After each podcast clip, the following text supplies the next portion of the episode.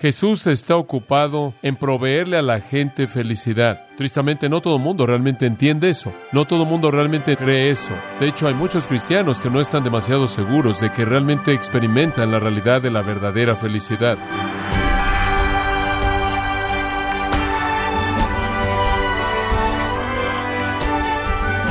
Qué gusto que nos acompañe el día de hoy en Gracia a vosotros con el pastor John MacArthur. Si preguntáramos a diferentes personas cómo definen la felicidad verdadera, seguramente recibiríamos respuestas distintas. Pero ¿cómo definen las escrituras la felicidad verdadera? Bueno, el día de hoy, el pastor John MacArthur, en la voz del pastor Luis Contreras, nos enseñará la perspectiva bíblica de la felicidad y cómo es que podemos obtenerla en la serie Felicidad Verdadera en Gracia a Vosotros. Ahora permítame llevarlo a otro pensamiento del contexto.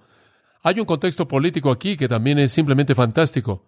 Los judíos estaban esperando un Mesías. Nada más que su definición de un Mesías era un gobernante político, ¿verdad? Estaban esperando que alguien viniera, usted sabe, que entrara en Jerusalén en un caballo blanco y aplastara a los romanos y todos cayeran muertos y él guiara una revolución grande, infinitamente más allá de lo que jamás habían oído, inclusive más allá de la de Judas Macabeos y sus hijos, como cuando habían derrocado a Grecia temporalmente. Hombre, esperaban realmente un remolino de acontecimientos cuando el Mesías llegara. Estaban esperando cosas políticas, trataron de hacer de Jesús a un rey ahí en Galilea cuando él comenzó su ministerio por primera vez, Juan nos dice, porque vieron un estado de beneficencia social. Él alimentó a las veinte mil personas y se aparecieron en la mañana siguiente para recibir un desayuno gratuito. Pensaban que era lo más maravilloso que jamás habían visto. Este hombre iba a alimentarlos. Iba a haber un bienestar constante. Nunca tendrían que volver a trabajar. Él simplemente hace alimento. Estaban viendo lo político en esto. Estaban viendo cómo esto podía satisfacer su humanidad y el Señor pasó por en medio y los dejó y no quería ser ese tipo de rey. Escuche, los judíos estaban esperando un reino político, pero Jesús nunca les ofreció uno. Él vio a Pilato ese día cuando estaba en medio de la burla de un juicio y Pilato le dijo, ¿eres un rey? Y Jesús le dijo, tú lo has dicho. Y Pilato de hecho dijo, bueno, ¿qué tipo de reino eres tú? Él dijo, te voy a decir una cosa, mi reino no es que de este mundo. Mi reino, si fuera de este mundo, pelearían mis soldados, mis discípulos, pero mi reino no es de este mundo. Jesús nunca se enfocó en la política. Él no estaba tan preocupado con cambiar la estructura como lo estaba en el interior. Y esto es lo que dice en su primer sermón. No hay política en el Sermón del Monte en absoluto. No hay una referencia al aspecto social o político del reino aquí, ni una. Los judíos estaban tan preocupados por la política y la vida social. Jesús no hace referencia a eso en absoluto. El énfasis, quiero que entienda esto, el énfasis está en ser. Esa es la palabra que usted debe ver. El énfasis está en ser, no en gobernar o poseer, sino en ser. En otras palabras, Él no busca lo que los hombres hacen, Él busca lo que los hombres son, porque lo que son va a determinar lo que hacen.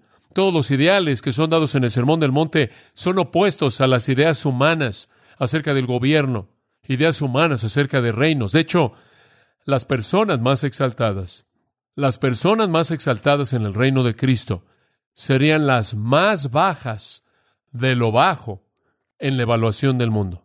¿Sabe usted quién fue el hombre más grande que jamás vivió? Hasta este entonces, ¿quién fue? Juan el Bautista. En lo que al mundo concierne, él no era nada más que un loco que andaba ahí en un traje de tarzán modificado comiendo insectos. Y ni siquiera era parte del sistema religioso. Jesús dijo que él fue el hombre más grande que jamás había vivido. Y él procedió a decir, pero hay uno mayor que él. ¿Sabe quién es? El menor, el más pequeño en mi reino los pobres en espíritu, los que lloran, los mansos, los que tienen hambre y sed, que se sienten vacíos en su interior, esos que están llenos de misericordia, los que son puros de corazón, los que hacen la paz, los que son perseguidos, los que son calumniados. Eso se oye para mí como la lista más grande de perdedores que jamás he visto. Bueno, por los estándares del mundo lo son. El mundo dice, demanda tus derechos, sé prominente, Busca la cúspide, aférrate a tu orgullo. Este es un tipo diferente de reino. Inclusive promueve persecución sin venganza y bendice a aquellos que viven de esa manera. Es un reino espiritual. Ahora quiero hablar tan solo de un área más acerca del contexto religioso para que tenga usted una idea general del enfoque del Sermón del Monte.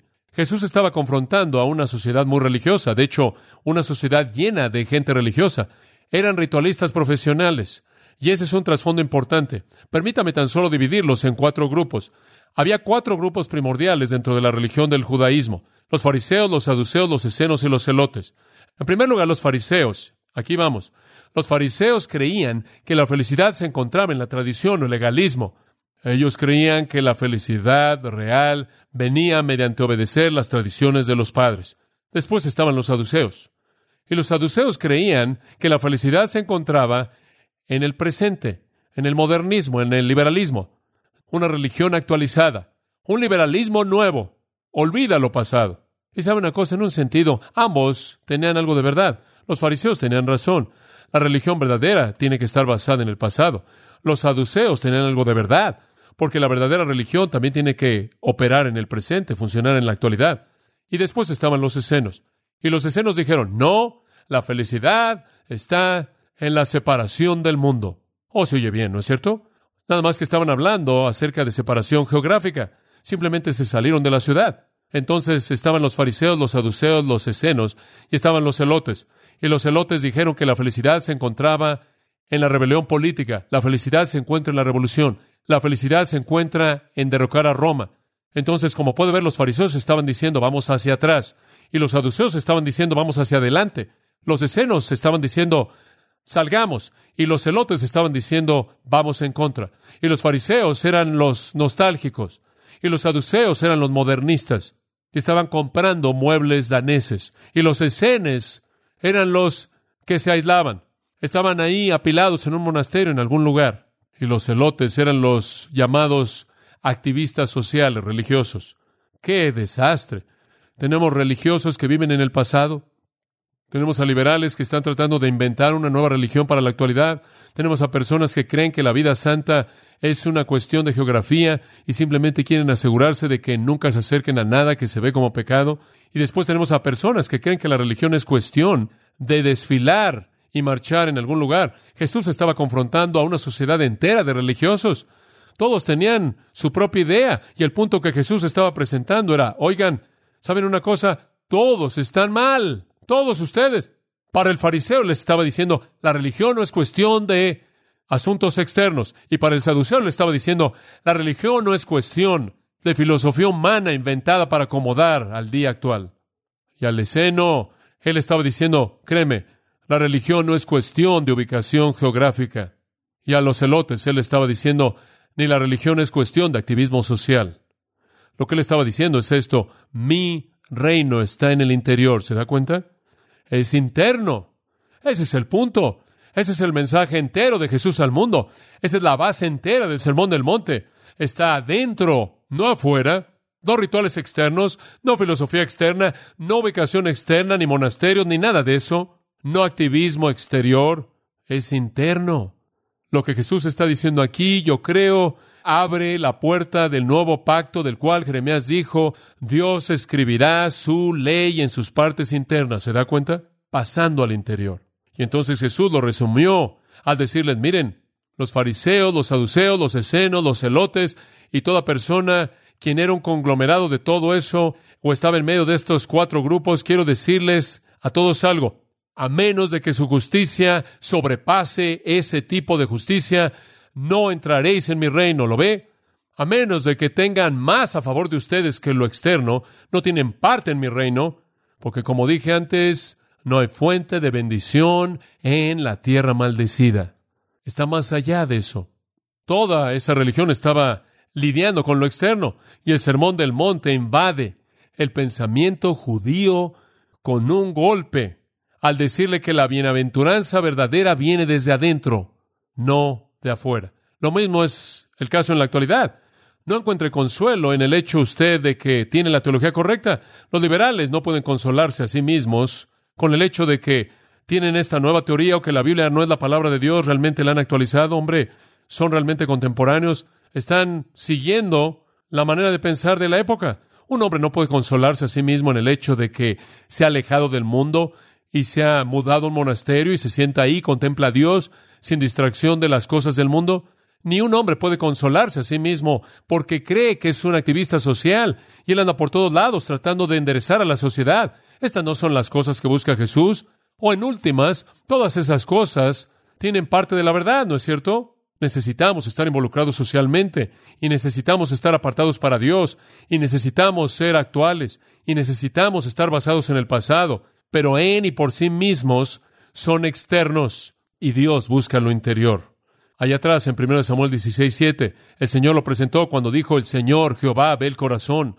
Y Proverbios 4:23 dice, sobre toda cosa guardada, guarda tu corazón porque de él mana la vida. Bueno, más vale que guarde su corazón, ese es el punto.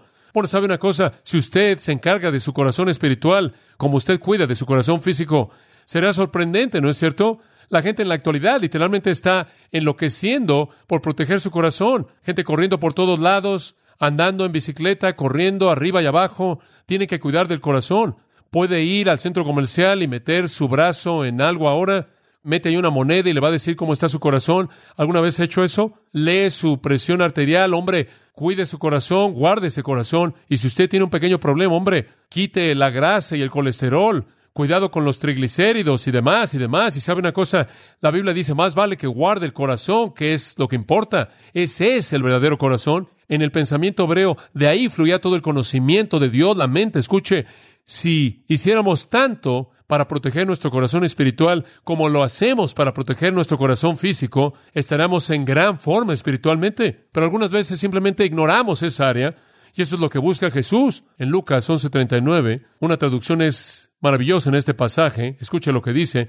Jesús dijo, ahora tienen el hábito de limpiarlo de afuera de sus tazas y platos pero por dentro están llenos de avaricia, impiedad, necios. ¿Acaso el que hizo lo de afuera no hizo también lo de adentro? Dedíquense de una vez por todas a su persona interior para que todo lo demás sea limpio. ¿Se da cuenta? Ese fue el mensaje de Jesús. Ese es el corazón del Sermón del Monte. Ahora, en base a ese contexto y al panorama que acabamos de ver, quiero que es importante que estudie esto. ¿Se da cuenta? Realmente importante. Creo que hay por lo menos cinco razones por las que es importante. Simplemente se las voy a dar rápidamente. Número uno, porque el Sermón del Monte le va a mostrar la necesidad absoluta del nuevo nacimiento. El Sermón del Monte le va a mostrar que usted nunca puede agradar a Dios por sí mismo, en su carne, nunca. Y como dije al principio, las únicas personas que van a conocer la bienaventuranza son las personas que conocen que la bienaventuranza es un atributo de Dios y son participantes de la naturaleza divina, lo pueden conocer y experimentar. Escuche, el Sermón del Monte para mí va mucho más allá de la ley de Moisés al mostrarnos la necesidad de salvación. Usted no puede vivir un día en una condición bienaventurada, fuera del nuevo nacimiento en Jesucristo. Es lo más grandioso en el Nuevo Testamento para mostrarle al hombre la situación desesperada en la que está sin Dios. Lo segundo, creo que debemos estudiar el Sermón del Monte, no solo porque muestra la necesidad absoluta de nuevo nacimiento, sino porque apunta de manera clara a Jesucristo. Quizás es la verdad más grande que nos ayuda a entender la mente de nuestro Señor Jesucristo. ¿Quieres saber cómo piensa Él? Estudie su sermón. ¿Quieres saber cómo palpita su corazón? Estudie su sermón. ¿Quieres saber lo que Él realmente piensa acerca de la vida y los estándares para la vida? Estudie el sermón. En tercer lugar, debemos estudiar el Sermón del Monte porque es la única manera de encontrar la felicidad para los cristianos. Si quieres ser feliz, si quieres estar realmente lleno del Espíritu, no debe estar buscando alguna experiencia mística, no debe estar buscando algún tipo de sueño que no pueda alcanzar, no debe estar asistiendo a reunión tras reunión para tratar de encontrarlo en el aire. Si quiere conocer la felicidad y la bienaventuranza y el gozo, entonces simplemente estudie el Sermón del Monte y practíquelo. Y añadiré otra cosa. Creo que debemos estudiarlo porque es el mejor medio que conozco de evangelismo. Dice usted, ¿qué quieres decir evangelismo? Le voy a decir esto. Si vivimos el Sermón del Monte vamos a voltear al mundo de cabeza. Es la herramienta más grande de evangelismo que hay, vivir este tipo de vida. Y después, finalmente, debemos estudiar el Sermón del Monte y vivirlo porque agrada a Dios. Y sabe una cosa, ese es un privilegio. Que John MacArthur pecaminoso, simplemente yo, como Pablo estaba cantando, simplemente yo pudiera agradar a Dios. Qué pensamiento tan increíble. Suficientes razones como para estudiar el Sermón del Monte. Suficientes razones como para entregarnos a Él. Permítame terminar conforme concluimos los primeros dos versículos para dar un paso más hacia adelante. La ocasión, ya hemos visto el contexto, simplemente quiero compartir otros puntos de manera breve. La ocasión, versículo 1, viendo las multitudes, vamos a detenernos ahí. A Jesús siempre le preocuparon las multitudes. ¿Y sabe qué dice en Mateo 9:36, Mateo 14, 14 y Mateo 15, 32? Que cuando él vio las multitudes, él tuvo qué? Compasión. Jesús vio a esa multitud de personas. La multitud está descrita en el versículo 23 al 25 del capítulo 4. Y recorrió Jesús toda Galilea enseñando en las sinagogas de ellos y predicando el Evangelio del reino y sanando toda enfermedad y toda dolencia en el pueblo. Y se difundía su fama por toda Siria y le trajeron todos los que tenían dolencias, los afligidos por diversas enfermedades y tormentos, los endemoniados, lunáticos y paralíticos, y los sanó. Y le siguió mucha gente de Galilea, de Decápolis, de Jerusalén, de Judea y del otro lado del Jordán. Aquí está esta multitud de gente que viene del norte, sur, este y oeste siguiéndolo. Y cuando Él los ve, como siempre, su corazón está quebrantado. Y sabe una cosa, cuando los vio teniendo hambre, Él les dio alimento. Y cuando ve el hambre espiritual de sus corazones, lo más profundo que hay en Él es Dios buscando satisfacer lo que necesitan. Había una maravillosa atracción a Jesucristo. Las multitudes simplemente lo rodeaban. Enfermos, poseídos por demonios, fariseos, saduceos, escenos, celotes, ritualistas y rameras, fariseos y publicanos, eruditos y analfabetas, refinados y degradados, hombres ricos y mendigos, de todo. Pero Jesús siempre es el que atrae a los hombres y hay algo único, atractivo en Jesucristo, que no conoce nada de clase, no conoce nada de dinero, y creo que se resume de manera tan hermosa en las palabras del apóstol Pablo cuando dijo que en Jesucristo no hay varón ni mujer, judío ni gentil, esclavo ni libre, ni griegos ni bárbaros. Entonces hubo un enfoque general hacia Cristo por parte de la multitud. Y viendo la multitud, subió al monte y habló. Y añadiría esto, su mensaje ni siquiera realmente fue para ellos, pero él quería que lo oyeran. No podían vivirlo, no podían conocer esta bienaventuranza, pero por lo menos podían saber que estaba disponible. Y entonces fueron la audiencia secundaria pero fueron lo que motivó el mensaje, porque él quería que lo oyeran y se vieran atraídos a él. Entonces vemos el contexto y la ocasión, y después una palabra acerca del predicador. ¿Quién es el predicador? Subió al monte, y sentándose vinieron a él sus discípulos, y abriendo su boca les enseñaba, diciendo, el predicador más grande que jamás vivió, él es el predicador, de quien dijeron que nunca antes jamás hombre ha hablado como él, o de quien dijeron, hablaba como uno que tenía autoridad y no como los escribas y fariseos. ¿Sabe lo que quisieron decir con eso? No citó a ninguna fuente, no citó a ningún rabino antiguo. Él habló como si tuviera autoridad propia, de quien la mujer de Samaria dijo, venid y ved, a un hombre quien me dijo todas las cosas que he hecho. Oh, qué predicador. Este sermón es una de las ilustraciones más grandes de homilética que jamás he visto. Tiene tres puntos. No puede haber una mejor homilética que esa. Una introducción fantástica, la introducción, y después el primer punto, los ciudadanos del reino, y después el segundo punto, la justicia del reino, y después el tercer punto, la exhortación a entrar al reino, y después en la última parte del capítulo 7, el efecto que tuvo el sermón. Es homilético, fluye de manera hermosa, pasa de una cosa a la otra, las transiciones son magníficas. El predicador maestro tuvo estructura, tuvo poder, tuvo comisión divina. A uno de los profetas del Antiguo Testamento Dios le había dicho, haré que tu lengua se pegue a tu boca, tú serás el mudo y no lo reprenderás. Ezequiel capítulo 3, pero más tarde Dios regresó a ese mismo profeta en el capítulo 33 y le dijo, ahora la mano de Jehová estaba sobre mí, en la tarde mi boca fue abierta y ya no estaba mudo, y la palabra de Jehová vino a mí, y sabe una cosa, nuestro Señor Jesucristo, con todo el poder que tenía, con todo el intelecto que solo Dios pudo haber desarrollado, presentó un sermón como ningún otro sermón. Sin embargo, refrenó su boca hasta que la voluntad y tiempos soberanos de Dios la abrieron. Él no solo tenía poder en la estructura, sino una comisión divina. El contexto, la ocasión, el predicador. El momento, observe de nuevo el versículo 1. Fue un monte. Él encontró un púlpito.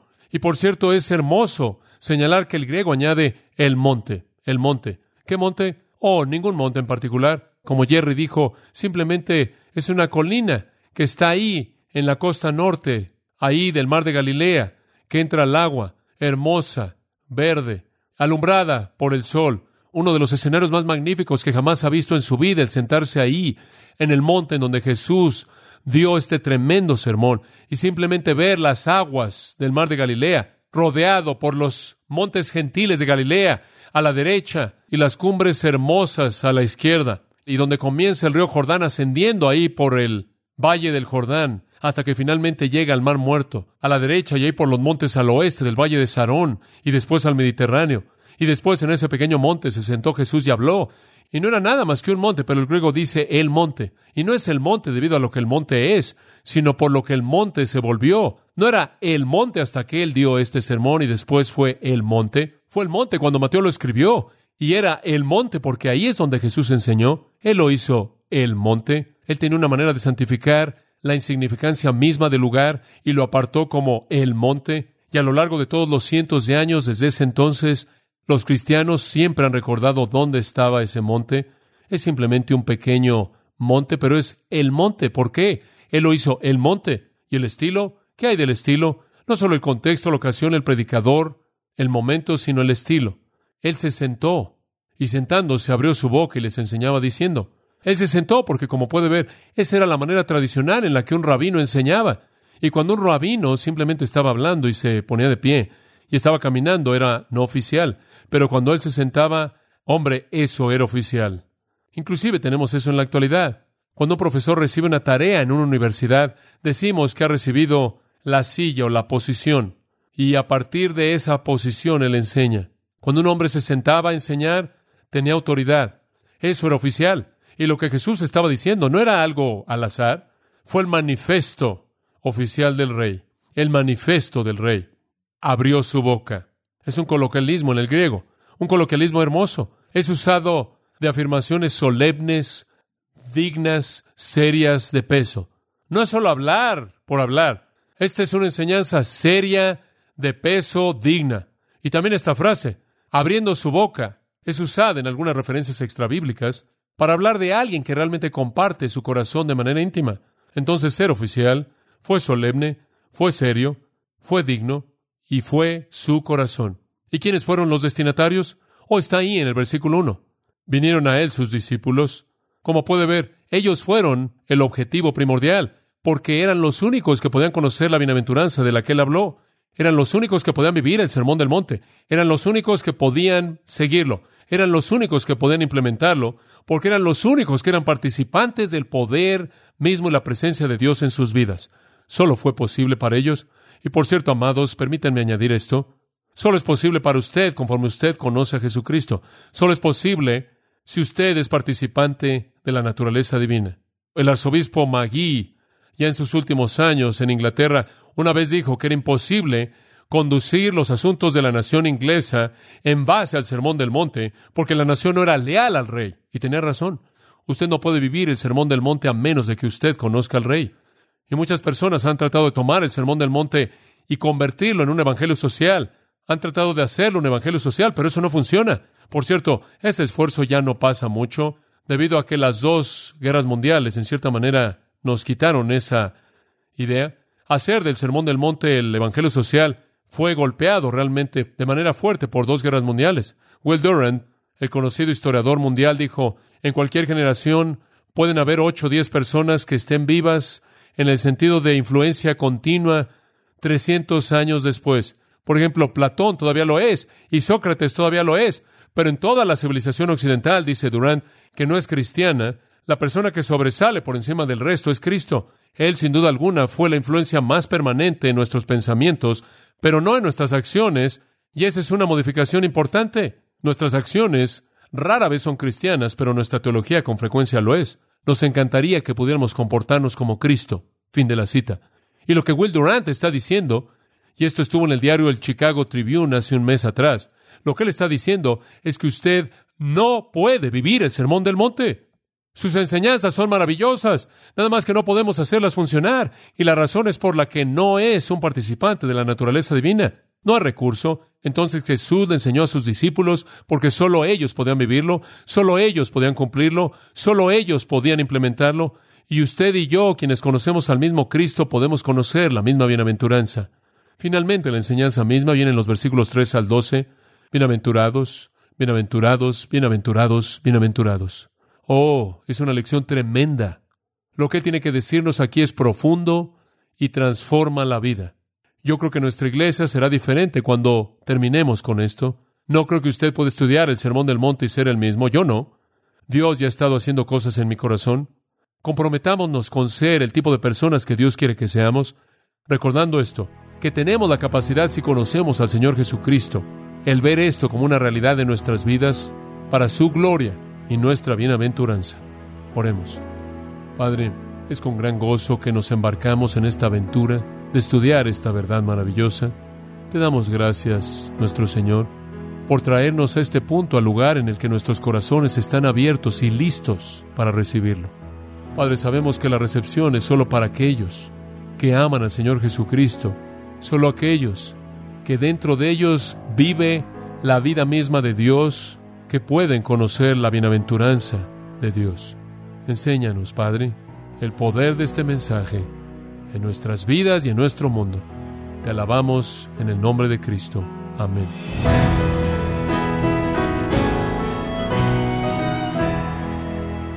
El pastor John MacArthur nos ha enseñado que solo hay un camino para encontrar la verdadera felicidad y es por medio de Jesucristo en la serie Felicidad verdadera aquí en gracia a vosotros.